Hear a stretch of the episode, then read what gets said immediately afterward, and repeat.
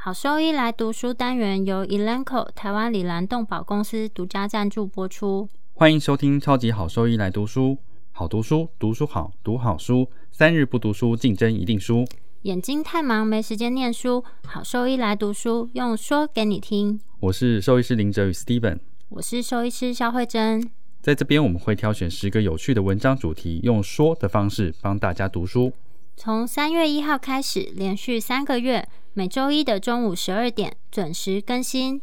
兽医师来读书了。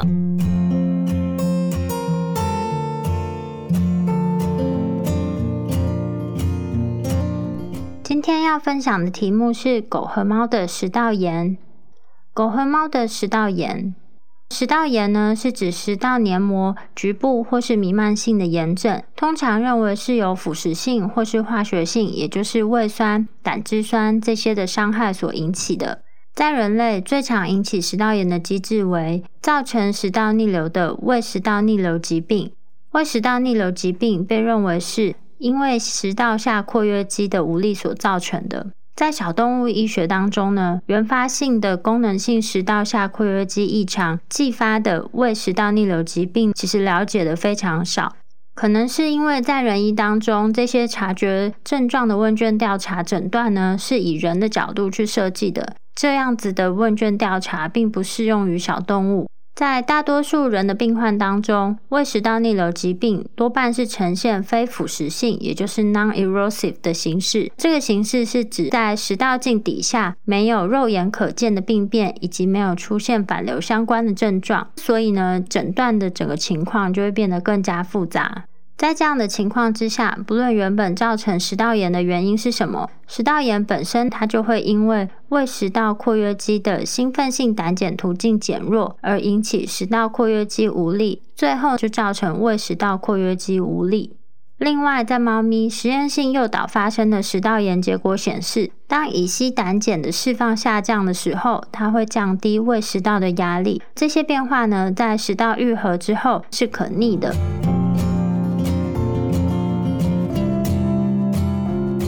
和食道炎相关的疾病有哪些？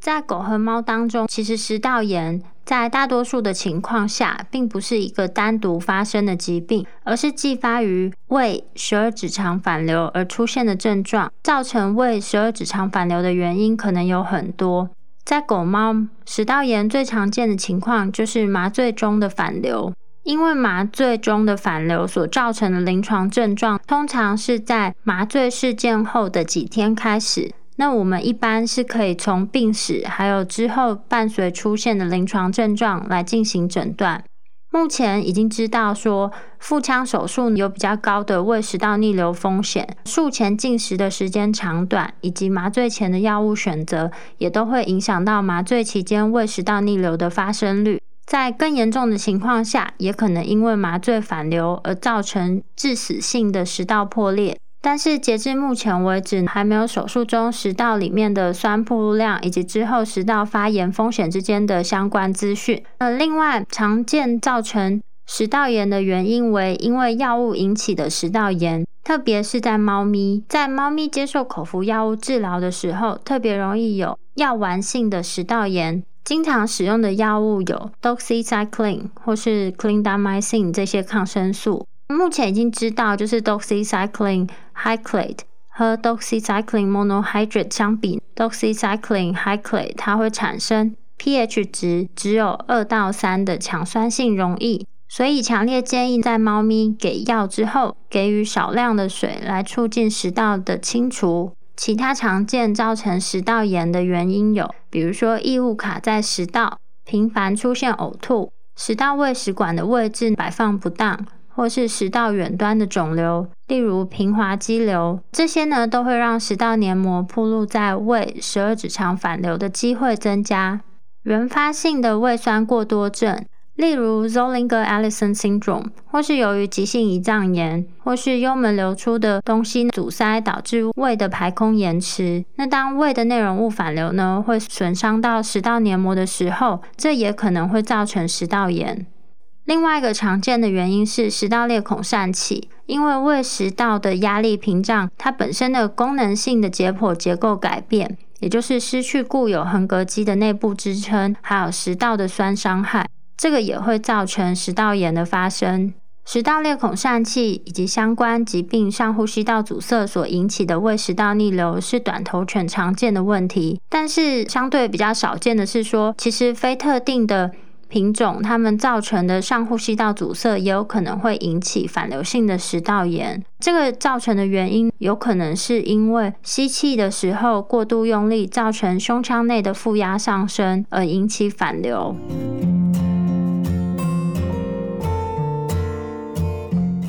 唯一一个没有潜在造成胃食道逆流疾病的原发性食道炎是嗜酸性的食道炎。这个疾病是狗猫食道的炎症性疾病，它是一种过敏性的疾病，会使得食道组织内嗜酸性球明显的累积。嗜酸性球的出现，还有它的活性，会导致组织损伤、水肿、炎症以及纤维化。但截至目前为止，只有很少数的病例报告。所以目前我们还不清楚，在狗和猫呢，嗜酸性食道炎的诊断是否还是不足的。在狗猫，如果说出现多种反应食道疼痛的临床症状的时候，会怀疑是与人的胃食道逆流疾病相似的下食道括约肌无力造成的反流性食道炎。但是目前缺乏针对胃食道逆流疾病的诊断标准，所以呢，我们只能根据临床症状。内视镜的检查结果，排除其他食道疾病，以及针对治疗的反应进行初步的诊断。在人如果说要诊断这个胃食道逆流疾病的关键在于，就是症状的一些知觉啊，就是它是不是有一些疼痛的反应。理想状况下，食道内的 pH 值测定试验当中呢，可以发现反流和它的临床症状之间呢是密切相关的。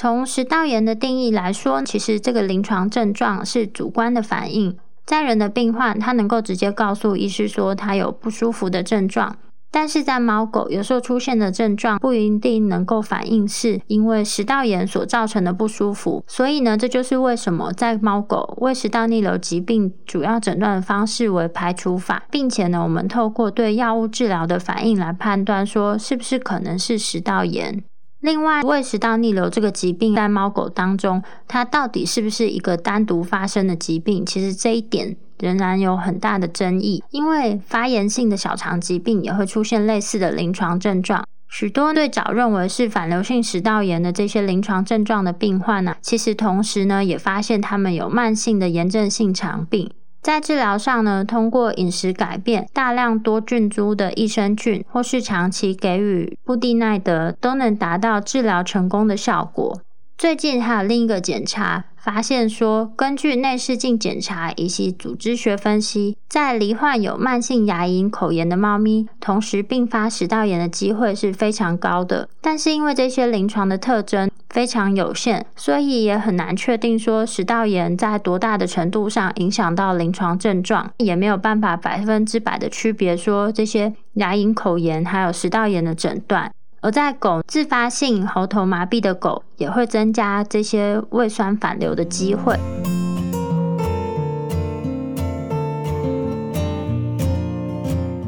在食道炎会看到哪一些临床症状？食道炎会因为出现因炎症引起的直接症状，以及因狭窄形成而造成的延迟症状。轻度的食道炎动物不一定有症状，而重度或是严重食道炎的动物会明显的看到食欲下降、厌食、吞咽困难、吞咽疼痛、流口水、吞咽的动作增加。吞咽时呢，头颈部会往前伸展、呕吐、反流，经常的会有一些吐泡泡、打嗝，突然出现的不舒服感，或是会有一些吃草或是舔一些表面的情况。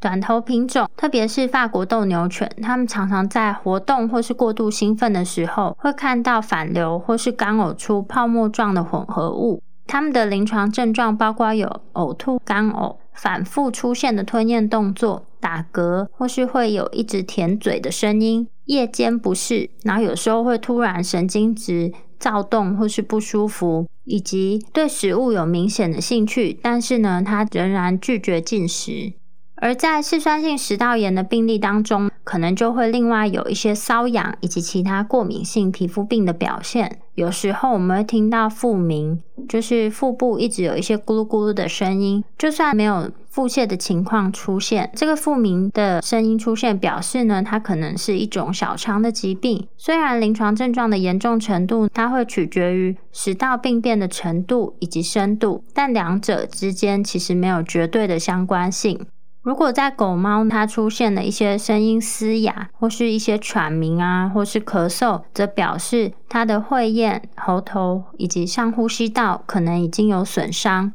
麻醉造成的反流性食道炎的症状呢，可能在麻醉之后的一到三天，或是到两周之内都可能出现症状。可能看到的症状有口臭或是喉部症状，例如红肿、充血、声带和勺状软骨的水肿。但是其他的理学检查结果都是正常的。食道狭窄的临床症状呢，则会取决于狭窄的程度，狭窄的部位越窄，反流就会越明显。但是呢，吞咽疼痛有可能会引起反流。如果这个狭窄的位置越靠近咽部，它反流的症状就会出现的越快，也越明显。食道轻至中度狭窄的病患呢，它其实是会到，哎，这个病患他吞下大量的食物或是比较坚硬的食物之后呢，才会出现明显的临床症状。有时候这个食道狭窄，它会渐进性的越来越严重。在我们评估这些食道相关的临床症状的同时，也应该要去评估它的呼吸系统。和人类相似呢，其实推测食道炎有可能会引起炎症性的气道疾病。在食道炎的病患呢，有时候在肺部里面会看到吸入性肺炎、慢性的支气管炎，或是潜在的间质性肺部纤维化。在这个方面，我们特别值得注意的事情是。中老年的西高地白梗其实容易有自发性的肺部纤维化，在这个犬种呢，其实也非常常见到食道异物。可能致病的原因有，因为慢性间歇性的微量吸入，继发于食道运动障碍的胃酸，而导致了后续的肺部变化。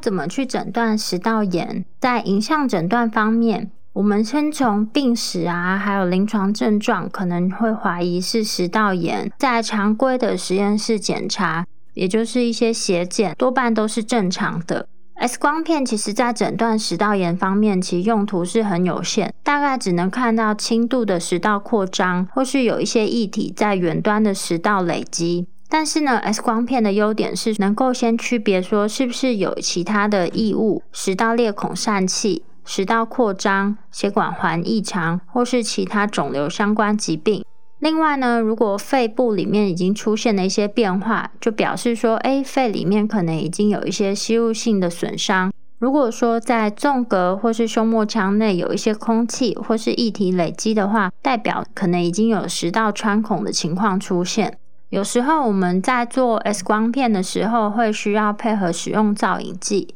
在造影的时候，有哪些要点需要注意？首先就是，如果怀疑有穿孔的时候，就要使用碘造影剂取代钡剂。虽然这样子的造影检查它是很容易进行的，而且没有侵入性，但是它只能证明有食道狭窄或是食道壁内的团块。使用钡剂进行食道造影的检查。在诊断食道炎的方面呢，敏感性是比较低的。在中度至严重的食道炎，就可以观察到黏膜是呈现不规则，而且可以看到造影剂会停留在表面。但是如果说是轻度的食道炎，则没有办法透过造影就发现变化。另外呢，也能够使用荧光吞咽的检查。那这个研究呢，它是有助于评估在整个吞咽的过程中食道的运动性，然后来增加诊断的机会。当造影剂通过狭窄的地方，就可能有一个静态的图像出现。基本上呢，在造影的时候要注意，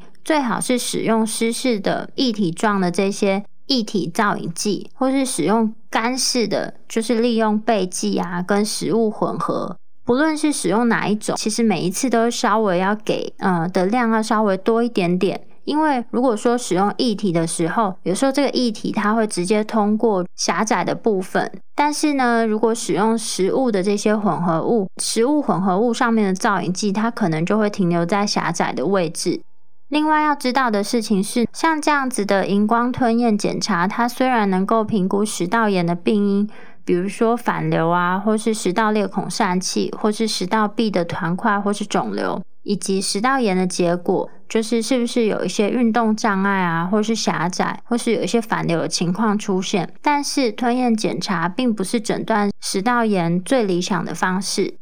目前内视镜检查仍然是诊断食道炎敏感度最高的方法。虽然在小动物当中呢，还没有建立可靠的内视镜食道炎以及严重程度的诊断以及评估标准，截至目前为止啊，其实也只有少数零星的一些病例报告。在最近的一项研究当中，是有二十二例表现为食道炎临床症状的狗，只有一例呢有。用内视镜检查，然后证据显示为食道炎。食道炎早期的症状啊是红斑还有水肿，但是要发现这些细微的变化，其实会取决于就是内视镜设备的好坏。其他在内视镜底下看到的病灶，包括有比如说血管增加，因为黏膜表面附近这些酸的产生，它会让毛细血管扩张。长期的这些酸刺激还有酸的损伤呢，它会导致狗的黏膜下食道腺体增生，然后这些腺体的分泌管开口看起来会像一个个的圆点样。另一个常见的病灶呢，就是它的颗粒量是增加的，就是说黏膜的表面会看起来变得更粗糙，而且有一些皱褶样产生。在严重的食道炎，则会看到一些渗出性的假膜，还有溃疡性的黏膜产生。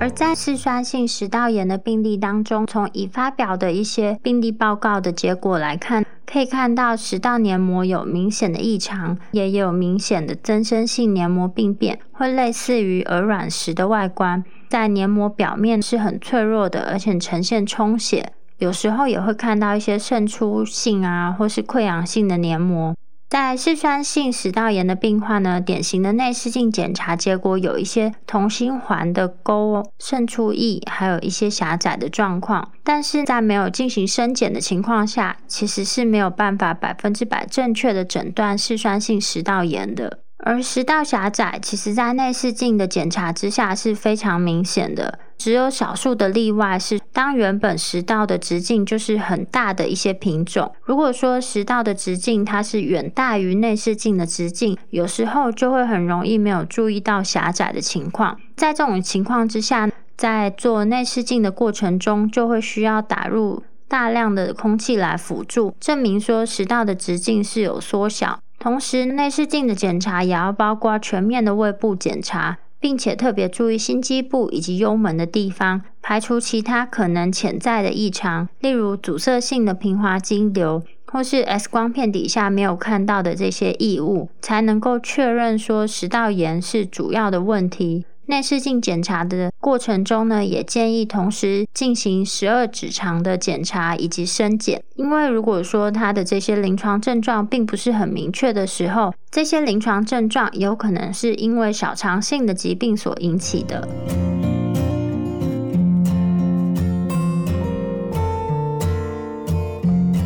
食道的组织学下病变。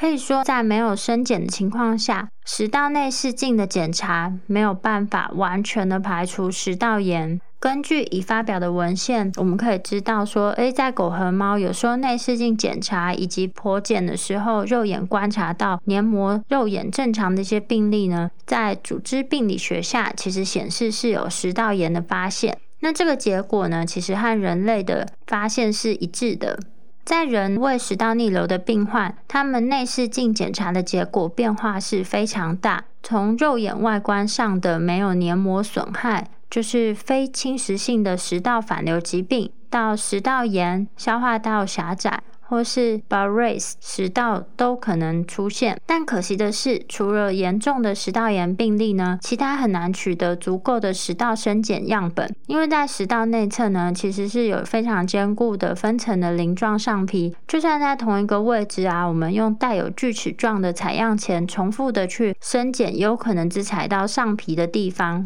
所以在生检的时候呢，会建议使用标准钳搭配开放的椭圆形器具以及 lancet，从胃食道的连接处呢来取得这些生检的样本。在鳞状上皮以及固有层的黏膜生检组织呢，在显微定底下可以见到结构异常。这些结构异常的变化有，比如说纤维化、炎症、基质乳突的延长，以及基底细胞层的厚度增加。在食道的 pH 值计量方法出现之前，其实这个食道的组织学被用于人类的胃食道逆流疾病的研究已经蛮长一段时间了。在人类呢，胃食道逆流疾病的病理学特征可以看到，说固有层的基底细胞层增生性的增厚，以及间质乳突的异常，这个都会表示说有过度的再生的情况出现。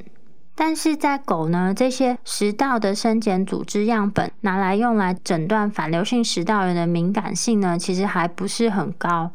所以一般来讲，我们会使用可以量化的一些黄金标准，例如说食道内的 pH 值测定方法进行评估。然后主要的临床症状，使用质子帮谱抑制剂治疗之后，过度再生性食道疾病的狗当中呢，十一例中有八例它的症状是得到明显的改善。但是截至目前为止，这些食道组织学病变的特异性其实是还不足够的，也没有办法完全的去排除掉临床上没有症状的反流性食道炎的病患。所以呢，有必要进一步的去了解猫狗食道的组织学损伤的发生率，以及这些组织学底下的变化呢所代表的意义。另外，在人内视镜检查底下发现有严重的慢性酸铺路，比如说 Barrett 食道，就是说它有化生的柱状上皮，它会取代远端的食道上面的正常鳞状上皮。这个情况其实在猫狗是非常的罕见的，所以呢，我们从这结果也可以去推测说，其实猫狗的胃食道逆流疾病可能其实没有像我们想的像人的疾病一样那么常见。但是嗜酸性食道炎的组织学结果呢，其实相对就非常明确，因为在健康的食道里面，并不会发现有嗜酸性球出现。如果说呢，这些嗜酸性球的出现呢，就代表说，哎，其实是可能有疾病存在的。在人的病患中，如果说已经出现有食道功能障碍的症状，而且呢，在食道生检的样本显示说，在没有胃食道逆流的情况下。生检样本内每个高倍视野可以看到有十五个或是更多的嗜酸性球出现的时候呢，就会被诊断为嗜酸性的食道炎。而在猫狗，这个诊断的标准是在每个高倍视野下可以看到二十到四十个嗜酸性球出现，就会诊断为嗜酸性食道炎。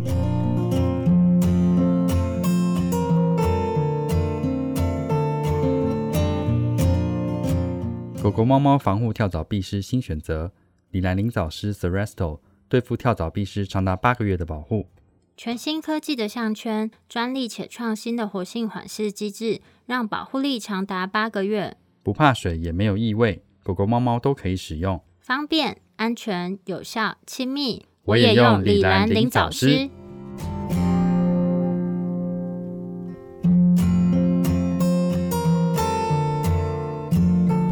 食道酸碱度 （esophageal pH meter），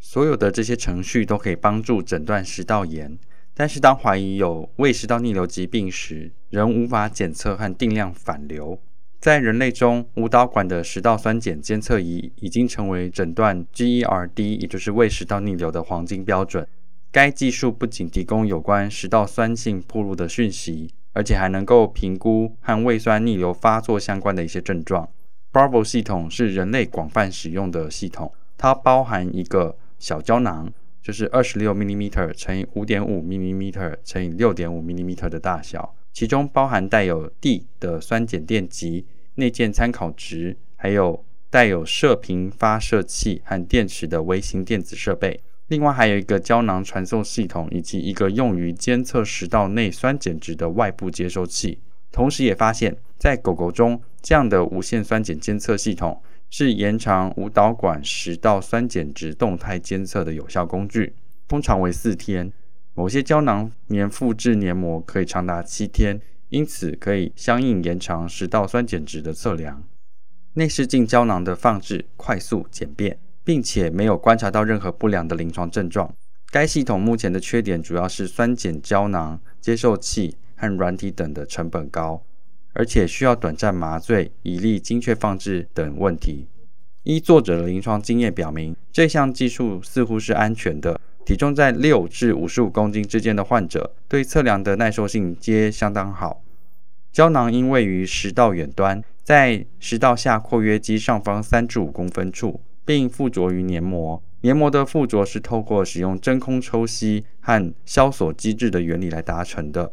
从传送系统中释放出来后，酸碱数据将透过连接在狗狗项圈上的接受器记录下来，并指示主人以日志的方式来记录所有与胃食道逆流有关的事件。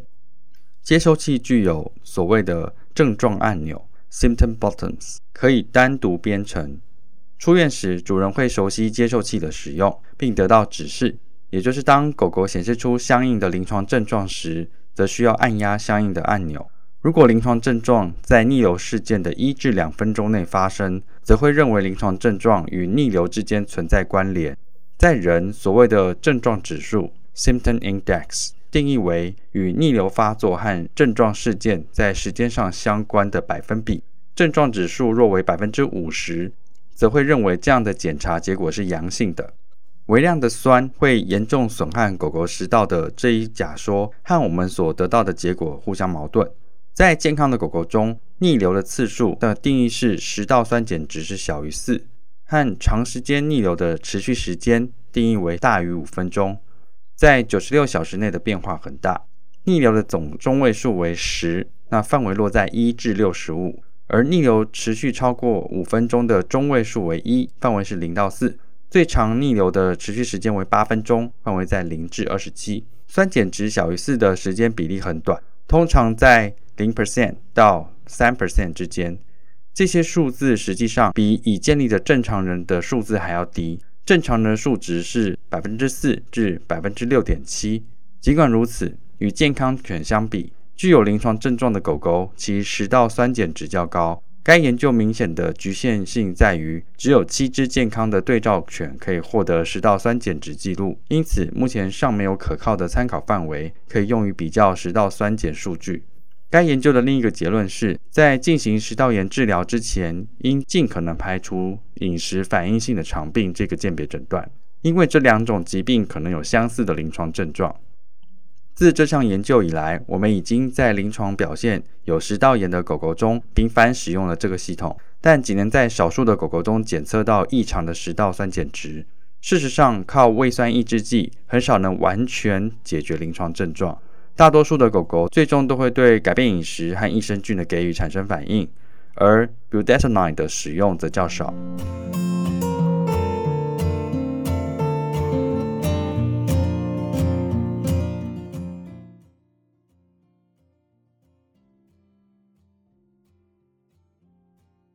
食道炎的治疗，理想情况下，应针对食道炎的根本原因进行治疗，消除诱发的因素是非常重要的。例如说口服药等。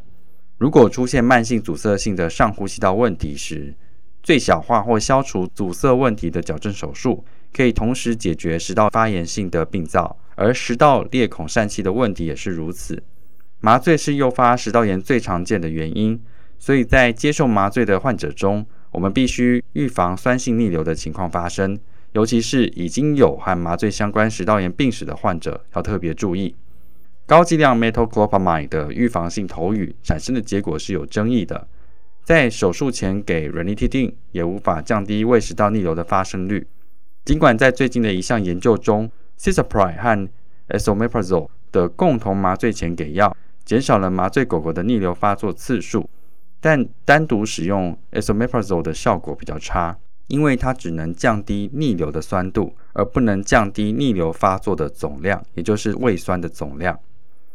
在猫咪中，如果在麻醉前十八至二十四小时以及四小时前服用共两剂口服 omeprazole，则麻醉期间的食道酸碱值会显著增加。另外，和安慰剂治疗组的猫相比，麻醉期间也没有记录到逆流的发作。在疑似逆流性食道炎的治疗中，治疗秉持相同的原理，建议增加食道下括约肌压力和使用胃酸抑制剂。主要目的是防止进一步的伤害，同时让食道有时间愈合。在猫咪中，从实验诱发的食道炎里发现，食道的蠕动减少了，下食道括约肌的压力也降低，同时食道清除率也减少。这些变化在食道愈合过程中是可逆的。和平时我们认知相反的是，口服 metoclopramide 并不会使狗狗食道下括约肌的压力发生明显变化。在安慰剂对照的研究中，单独给予 c i t a p r i d e 则显著增加了食道下括约肌的压力。疑似食道炎的主要治疗手段是抑制胃酸和 sucralfate 的给予。在狗狗和猫咪中，氢离子帮浦阻断剂，也就是 omeprazole 与 H2 受体拮抗剂，例如 ranitidine、famotidine，两者相比较，氢离子帮补阻断剂对胃酸的抑制作用更好。一般建议每天两次给予胃酸抑制剂，以达到最大程度抑制食道炎狗狗和猫咪胃酸的目的。不过，esomeprazole 在狗狗中可能是一个例外，因为最近的一项研究中显示，每天一次的口服给药可以使胃内酸碱值充分升高。Sucralfate 是硫化的铝盐，是一种黏膜保护剂，可和发炎的组织结合而形成保护性的屏障。它被认为可以阻止胃酸和胃蛋白酶在食道黏膜上的扩散，并抑制胃蛋白酶和胆汁的侵蚀作用。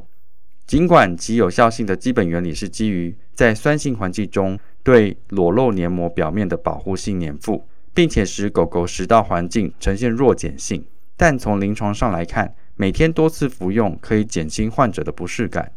在人，强化高剂量的舒克菲的治疗。内容是头三天每两小时口服两克的 sucralfate，之后连续二十一天每天口服两克 sucralfate 八次。以这样的治疗方式，在高分级的腐蚀性食道炎中已经被证实对促进黏膜愈合和预防食道狭窄是有益处的。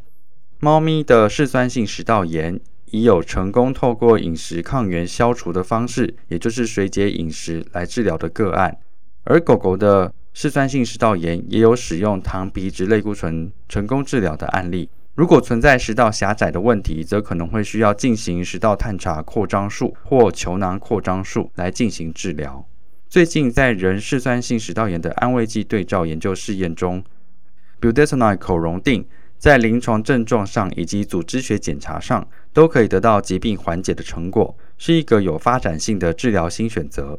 生活方式的改变是人们对逆流性食道炎进行初步管理的一部分，内容包括了体重过重时的体重控制、避免睡前吃零食以及夜晚将头垫高等。尽管这种疗法在直觉上是有道理的，但在小动物的医学中尚没有相关的研究数据或者资料来支持这样的做法。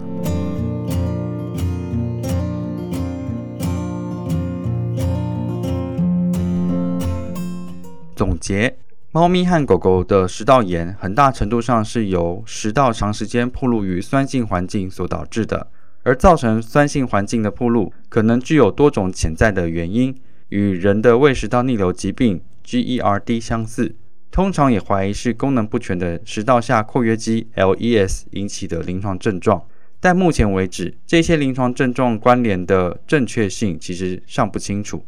可以透过内视镜检查，配合食道生检、食道无线酸碱监测仪，或者透过对于使用足够剂量的氢离子帮浦阻断剂进行的治疗性试验，有明显反应等方式来确诊食道炎。在状况不明且对治疗无法产生满意的反应时，应怀疑有慢性肠病的可能，并尝试严格的饮食试验。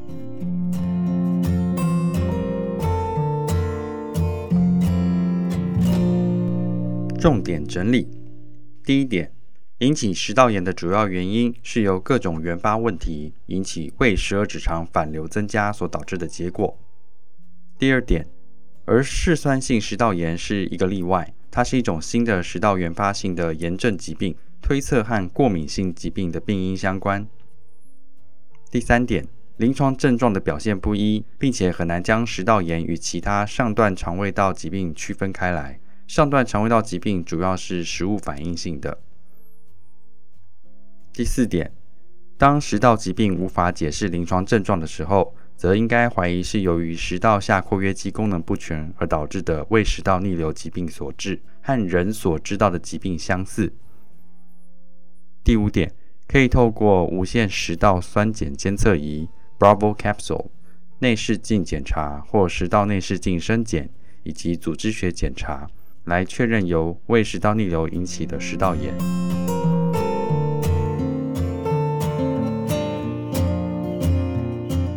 如果说对我们分享的内容有兴趣或是有疑问的话，都可以上我们的网站，我们的网址是 triple w 找 wonder vet 找 com 打 t w，或是 Google 搜寻、FB 搜寻 Wonder Vet 超级好兽医，都可以找到我们哦。那我们的 Podcast 呢，就是在 Spotify 和 Apple Podcast 上面都有我们的节目，可以记得上去订阅及分享。那今天节目就到这边喽，拜拜。